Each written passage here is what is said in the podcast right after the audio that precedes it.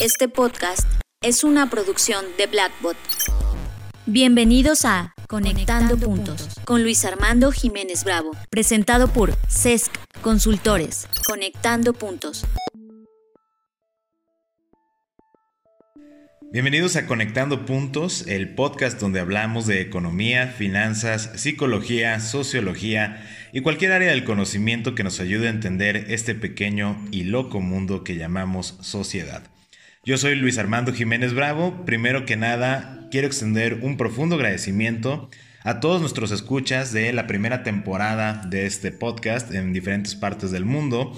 Les mandamos un abrazo bien fuerte y quiero hacer una mención especial a Jacqueline Zamora, que nos contactó con una petición especial. Primero que nada, que le había encantado lo que ha escuchado en el podcast y nos dijo deberían de ampliar un poco más la extensión del podcast, tal vez con más ejemplos o tal, eh, más aplicaciones de las ideas que estamos abordando en el podcast.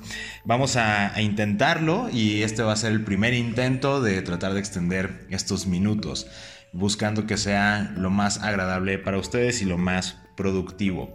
Bien, el día de hoy nos acompaña mi socia Imelda Sheffer. Imelda, bienvenida. Muchas gracias, gracias a todos por escucharnos. Y traemos un tema interesante, que es la sangre nueva. Y se dirán que esto de la sangre nueva vamos a poner un poco de contexto. Nos encontrábamos escuchando el episodio 62 de las Creative Talks cuando John Black y Fernanda Rocha hacen un comentario sobre Philip Stark, ¿cierto?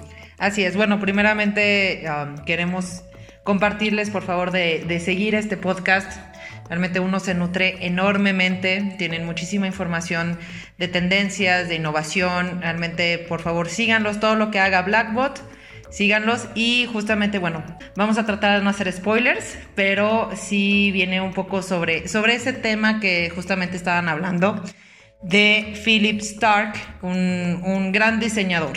Sí, un gran diseñador industrial que en una reciente entrevista le comentaban que cuál veía el futuro que era el diseño y él decía que no veía futuro. Nosotros de ahí extrajimos una idea. Y es este tema de lo que nosotros bautizamos como sangre nueva. Y nosotros vemos la sangre nueva como no una persona más joven, no una industria más joven o con menos experiencia, sino las ideas y perspectivas novedosas.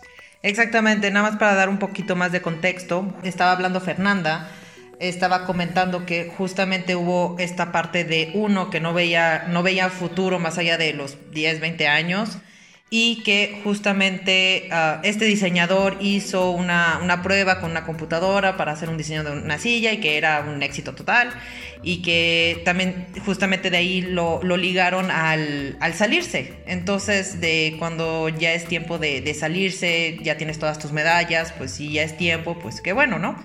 Pero ahí es cuando empezamos a hablar de, bueno, realmente es necesario salirse cuando uno ya llegó como a un cierto límite de ya no puedo hacer más y realmente ya no podemos ir más allá. Y de ahí es cuando empezamos a hablar justamente de, este tema que les estamos compartiendo.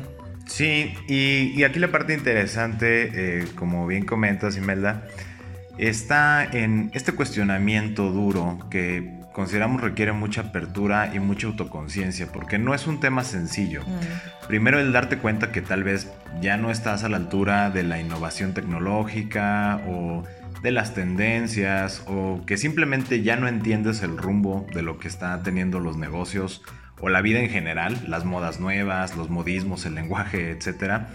Y requiere primero un reconocimiento duro, el decir, yo ya no puedo con esto, ¿no? O siento que ya no lo entiendo, ya no me sé comunicar, ya no manejo ese lenguaje común, ¿no? Dentro de esta industria o trabajo, etc. Eso es duro para, para empezar. Y número dos, el ser autoconsciente de si estamos permitiendo el adoptar o permitir que entren o que fluyan ideas y perspectivas novedosas.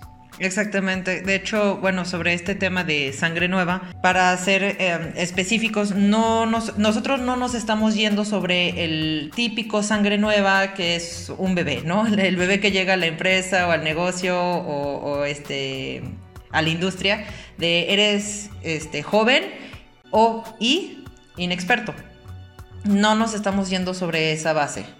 Entonces, estamos hablando de personas que puedan traer una nueva perspectiva y cómo poder tener esa sangre nueva para que nos ayude a continuar. Claro que estamos diciendo de esto de que una persona que dice, no, yo ya hice todo lo que tenía que hacer, yo ya estoy feliz con eso, me quiero retirar, ok, perfecto. Pero siento que a veces hay, hay personas que se salen porque dicen, ya no, ya no, ya no encajo, ya no, ya no me sé comunicar, ya no sé de estas cosas, ya no sé de esta tecnología y el aprender me, cuesta trabajo o no sé cómo están pensando. Entonces, esto es más para este tipo de, personas o, o negocios o industrias todo lo que viene en el mundo, de cómo, cómo mantenerse ahí sin tener que necesariamente decir, pues ya me salgo porque se escucha feo, pero de, pues ya no sirvo de nada. Sí, a lo mejor es, un poco rudo el decir ya, ya no sirvo de nada, más bien yo me acordaba un poco más de... Este, hay un meme de hecho de Watchmen, ¿no? Cuando el Doctor Manhattan dicen, estoy harto de este mundo, de su gente y me voy a ir a otro planeta. Y le dicen, ¿qué vas a hacer? Dice, no sé, tal vez cree un poco de vida, ¿no? Este, pues para ver qué pasa. Y a veces creo que el retiro es, mm, el verdadero retiro es eso, es cuando dices, realmente ya no puedo seguir aquí.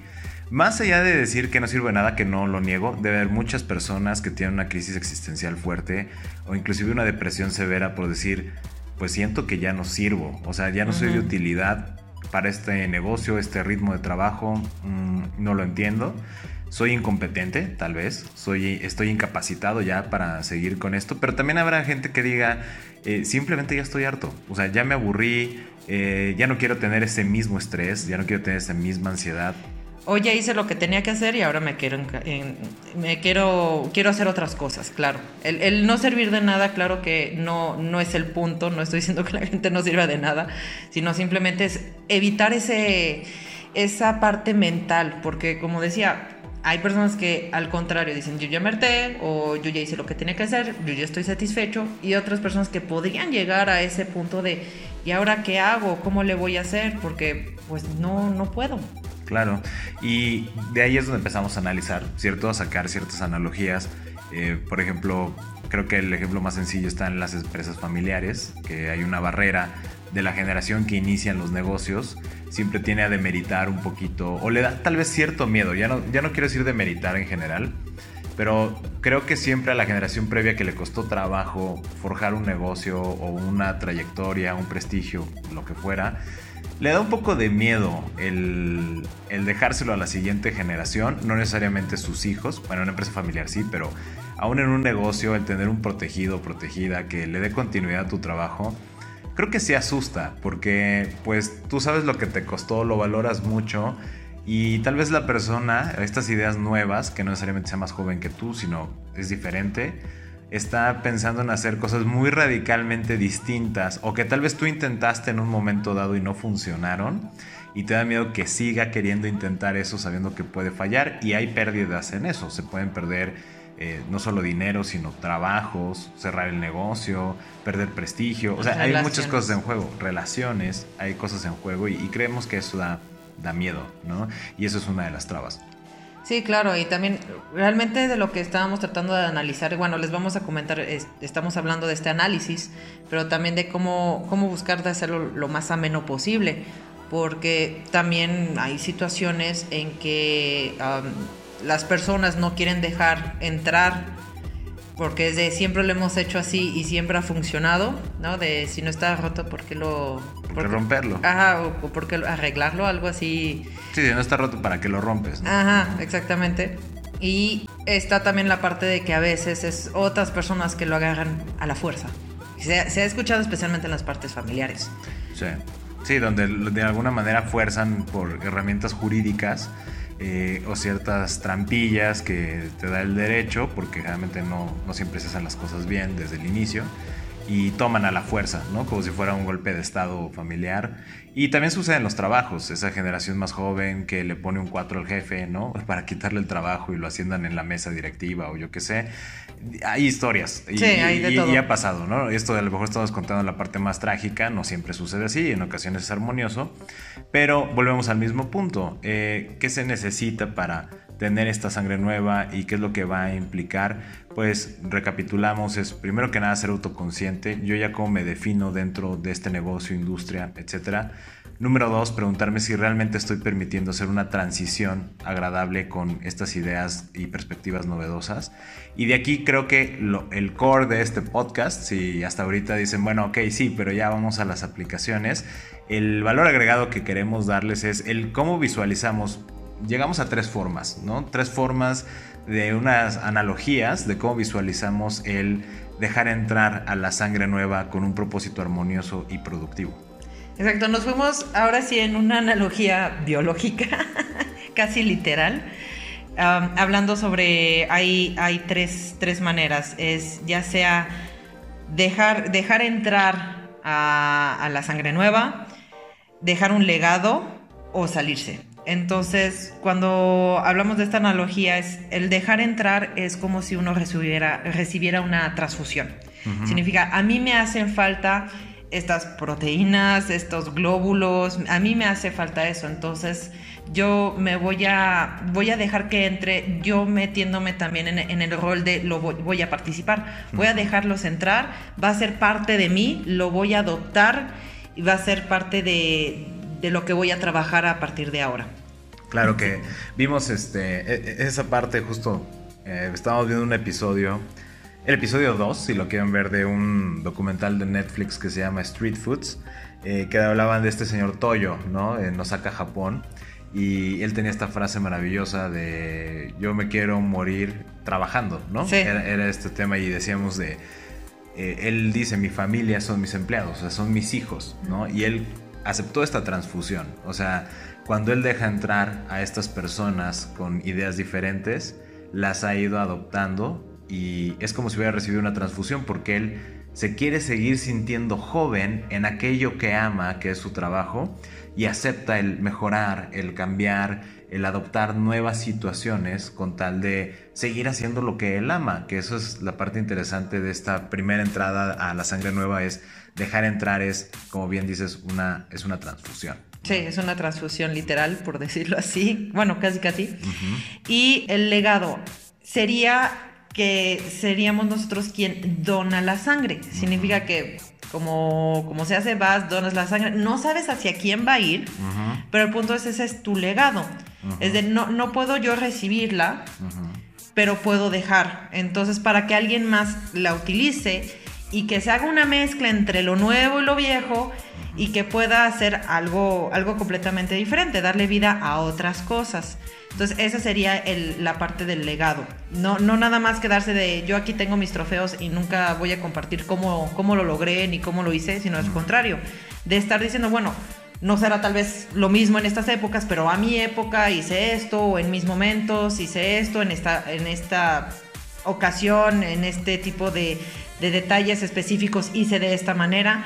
Y eso ayuda a que justamente otras personas también se puedan inspirar y poder hacer todo es creación, creación nueva, es, mezclar las sangres. Entonces una, la primera es cuando tú la recibes y otra es cuando tú la das. Sí, sí, totalmente de acuerdo y creo que eh, por eso al principio cuando mencionabas el tema de eh, si la gente cree que ya no sirve para algo, porque insisto, sí hay gente que lo llega a creer, eh, también creo que es importante el que documenten su legado. ya, ya, lo comentábamos en uno de los episodios, esta parte de los consejos creativos y la importancia de documentar tu proceso creativo y de seguir procesos creativos. Creo que mucho del legado está en ir llevando un registro de tu historia. Hay un lugar en Monterrey que se llama El Rey del Cabrito, eh, que tuve la oportunidad de ir hace poco tiempo. Y lo más interesante es que cuando entras al restaurante, toda la historia de los artistas que han ido, de cómo empezó este señor, eh, todas las notas periodísticas, cuando salió en la tele y todo este tema de, noticias, lo ves todo el tiempo. O sea, tú estás como comensal y estás viendo todo el tiempo la historia de estas personas, ¿no? Y de hecho todavía entra el, dueño y me recordó a este señor Toyo de Osaka, Japón, porque todavía llega con mucha energía y se pone atrás y a cortar el cabrito y a servir, o sea, le apasiona su, su trabajo. Y creo que una parte fuerte de no sentir que ya no sirves para algo o de que ya eres inútil en una industria, o sea, que solo lo veas como me voy a retirar porque ya me morí, ¿no? Sí. que es, eh, es, esta parte de documentar y registrar tu legado, para que siempre recuerdes que sí dejaste algo, para que inspires, como ahorita me sirvió de ejemplo para el podcast, es parte de su legado, el, eso es el donar la sangre. Y creo que es una función de todas las personas que tenemos cierta experiencia y tiempo en algo, el ir construyendo esta documentación del legado para poder donar esta sangre que sirva de renovación para otras personas. Sí, exacto. Creo que podemos donar en cualquier momento, pero creo que más uno tiene experiencia, más uno pues ha estado en esta vida, es más importante que nada es, como dices, irlo documentando para que en un momento dado ya está pulido, ya está, ya está hecho y que pueda, pueda servirle a alguien más, definitivamente. Sí. Y el tercero era el, bueno, me salgo, que como decíamos, es, es de cada quien, no es malo ni es bueno, es, es simplemente. Y el salir de, bueno, ya tengo esto, yo ya me quiero salir, no quiero, no quiero necesariamente... Compartir nada de, ya tengo mis trofeos, ya me voy a mi casa, ¿no? Pero decíamos, en ese caso sería como dormir, ¿a qué se refiere? Eh, lo sano sería justamente renovar tu propia sangre. Es de, no tienes una transfusión, no le estás dando a nadie más, pero el hecho de dormir, de descansar, de, de todo lo que has hecho, te ayuda a que tu cuerpo se renueve. Y es como, como si tu sangre se renovara, se limpiara por sí mismo con ese, con ese descanso y que de ahí puedas tú también encontrar tu nuevo propósito. Claro. Y tal vez aquí sería como un resignificar el lenguaje, ¿no? Porque luego hablamos cuando decimos esta palabra salir, este equivalente de dormir, creo que nosotros lo empezamos a visualizar como, pues ya deja de existir la palabra retiro. O sea, ya no me retiro, ya no me jubilo, porque siempre voy a estar activo en algo. Simplemente es que, como decíamos, si en este momento ya siento que ya no entiendo, pues me doy un tiempo fuera, que es muy sano. O sea, me sigue apasionando esto, pero me voy a dar un tiempo fuera para llenarme de ideas diferentes, perspectivas novedosas y que me resurja esa inspiración que tal vez la recibí porque alguien que dejó un legado me donó esa sangre para renovarme yo y me aprovecho ese tiempo fuera y voy a regresar nuevamente a trabajar. Entonces, también creo que una parte de resignificar nuestra comunicación es el dejar de decir, a tal edad me voy a retirar, ¿no? Porque ya tengo, no sé, 65 años y ya no quiero trabajar. Es que nunca vamos a dejar de trabajar. Bueno, idealmente eh, hay que quitar, yo creo que también otra codificación lingüística de trabajo es horrible, cansado, aburrido y sacrificado. Eh, que creo que eso será tema de otro podcast, pero sí es el dejar de pensar en, en los retiros definitivos. O sea, ya no es decir, simplemente es decir, me voy a tomar un tiempo fuera o voy a marcar un nuevo comienzo. ¿En qué va a ser ese nuevo comienzo? No tengo ni idea. A lo mejor es un nuevo comienzo, me voy un año sabático, dos días, ¿no? Se me ocurrió una gran idea y regresé. Eh, o mi nuevo comienzo está en ahora construir un nuevo legado en cualquier otra situación.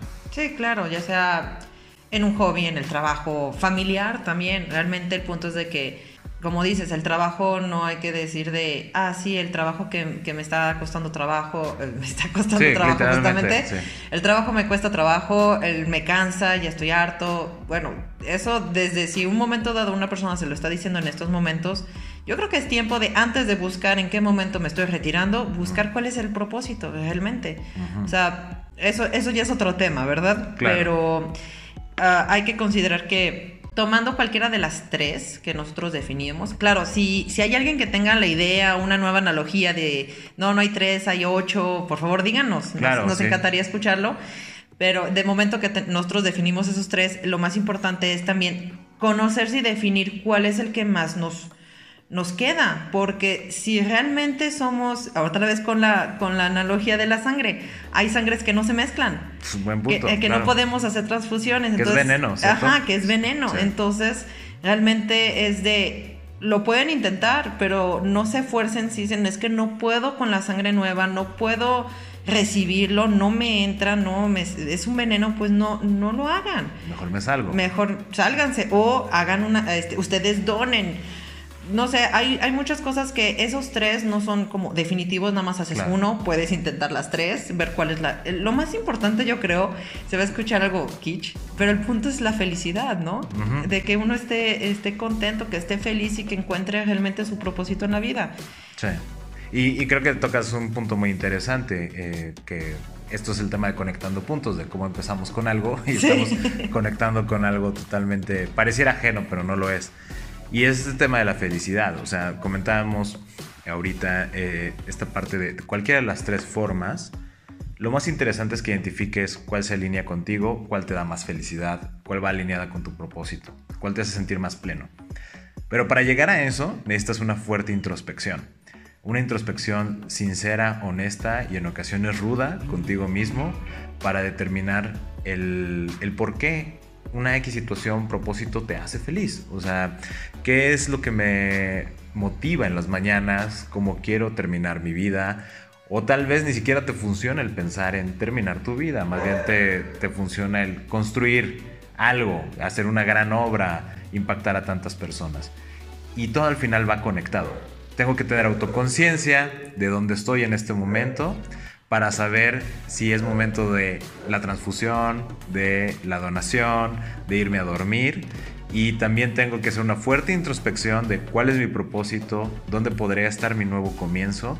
Y por último es pues prácticamente qué defino para mí qué es la felicidad, qué es para mí la plenitud y cómo pasamos de sangre nueva a terminar hablando de definir plenitud. De la parte de la, de la, plenitud de la vida.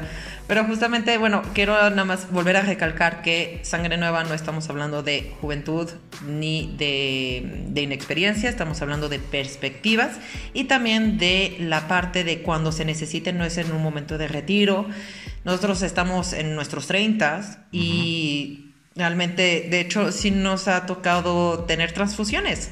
De decir, bueno, es que, ajá, de tener una, de, de, aceptar que en un momento dado no estamos, no estamos en la vanguardia, por decirlo así, en ciertas cosas y es de, bueno, háganme una transfusión porque no tengo los nutrientes, no tengo esto para poder seguir avanzando. Y de nuestra experiencia, hemos podido también hacer donaciones. No, no tenemos los 60 años de, experiencia, pero lo que nos ha caracterizado es de que lo que podemos dar eh, puede servir a otras, a otras personas. Sí, y creo que en esta renovación eh, esto va muy de la mano. Solo quiero agregar este último punto, que de lo que mencionas es como tienes este primer diagnóstico, ¿no? De dónde estás, quién eres, ¿no? Y después viene esta parte de evaluar tu tipo de sangre nueva y también notar que nosotros, en nuestra experiencia en CESC, hemos recibido sangre nueva, o sea, esta transfusión de sangre la hemos recibido inclusive de socios que tenemos que ya superan los 60 años de edad. Y que resulta que aunque tienen esa edad, tienen ideas y perspectivas novedosas que aceleran o revolucionan lo que nosotros creíamos que ya no se podía acelerar o revolucionar y terminan por crearse mejoras interesantes. Eh, como también hemos tenido ideas de gente de nuestra edad, pero que están en industrias totalmente distintas. Y eso inclusive lo que nos ha llevado este podcast en este momento, ¿no? y también el complementar con las conferencias, los talleres y todo lo que se ha dado. Eh, también estuvimos un momento en, en, YouTube con el tema de folios digitales y todo fue el tratar de asimilar, asimilar con ideas, cómo puedo ser mejor en lo que estoy haciendo, cómo puedo ser más eficiente y cómo puedo construir un legado que pueda después donárselo a otras personas y Creo que esto es muy congruente. Aquí ya estoy mezclando el tema de nuestro propósito este, como CESC, que es colaborar para prosperar. Y todo ha ido alineado en ese tema y creo que todas estas mm, sangres nuevas, ya sea por transfusión, descanso o, y la otra que mencionabas de eh, la donación, ha sido siempre alineado a ese propósito de colaborar para prosperar y vuelvo a recalcar, ahí se vuelve a conectar porque es bien importante ser autoconsciente, tener bien definido tu propósito y ser congruente con todo lo que estés haciendo para que de ahí identifiques pues qué tipo de sangre nueva es la que necesitas. Conclusión, la sangre es felicidad. La sangre es felicidad, 100%. Sí, que, ese es el punto, ¿cierto? O sea, al final del día eh, es cambiar este paradigma de, ajá, wow, como ya no sé qué hacer, entonces ya fracasé o ya soy un inútil, tal. No, no es verdad. La sangre es vida, la vida debe ser felicidad y estos esquemas de transfusión, donación o irte a descansar deben estar alineados con tu plenitud de vida, con tu felicidad y con tu propósito. Y claro, de aquí ya se entremezclan muchas otras cosas que de las que hablaremos posteriormente, pero esa es como la secuencia que logramos conectar en este episodio. Sí. Conectando varios puntos. Conectando varios puntos. Agradecemos enormemente a todas las personas que nos han escuchado en México, Estados Unidos, Paraguay, Argentina y España. Esperamos que el resto del mundo también nos escuche, aprendamos todos español para que podamos divulgar más esta información, pero sobre todo todos aquellos que nos escuchan, nos encantaría saber sus opiniones, sus comentarios. Recuerden que pueden escucharnos ya no solo en Anchor, sino también en Apple Podcast, en Google Podcast, Spotify o en nuestra página de internet www.cesc.com.mx. Y también recuerden que pueden saber más de nosotros como CESC Consultores y estar en comunicación a través de nuestra página de Facebook CESC Consultores. Esto es SESC Consultores o en nuestra página web www.cesc.com.mx. Yo soy Luis Armando Jiménez Bravo y... Yo soy Imelda Schaefer. Muy bien. y los invitamos a que sigamos conectando. Escuchaste Conectando, puntos, con Luis Armando Jiménez Bravo, presentado por CESC Consultores. Conectando, puntos. Contenidos y conducción, Luis Armando Jiménez Bravo. Producción, John Black y Fernanda Rocha. Grabado en los estudios Blackbot.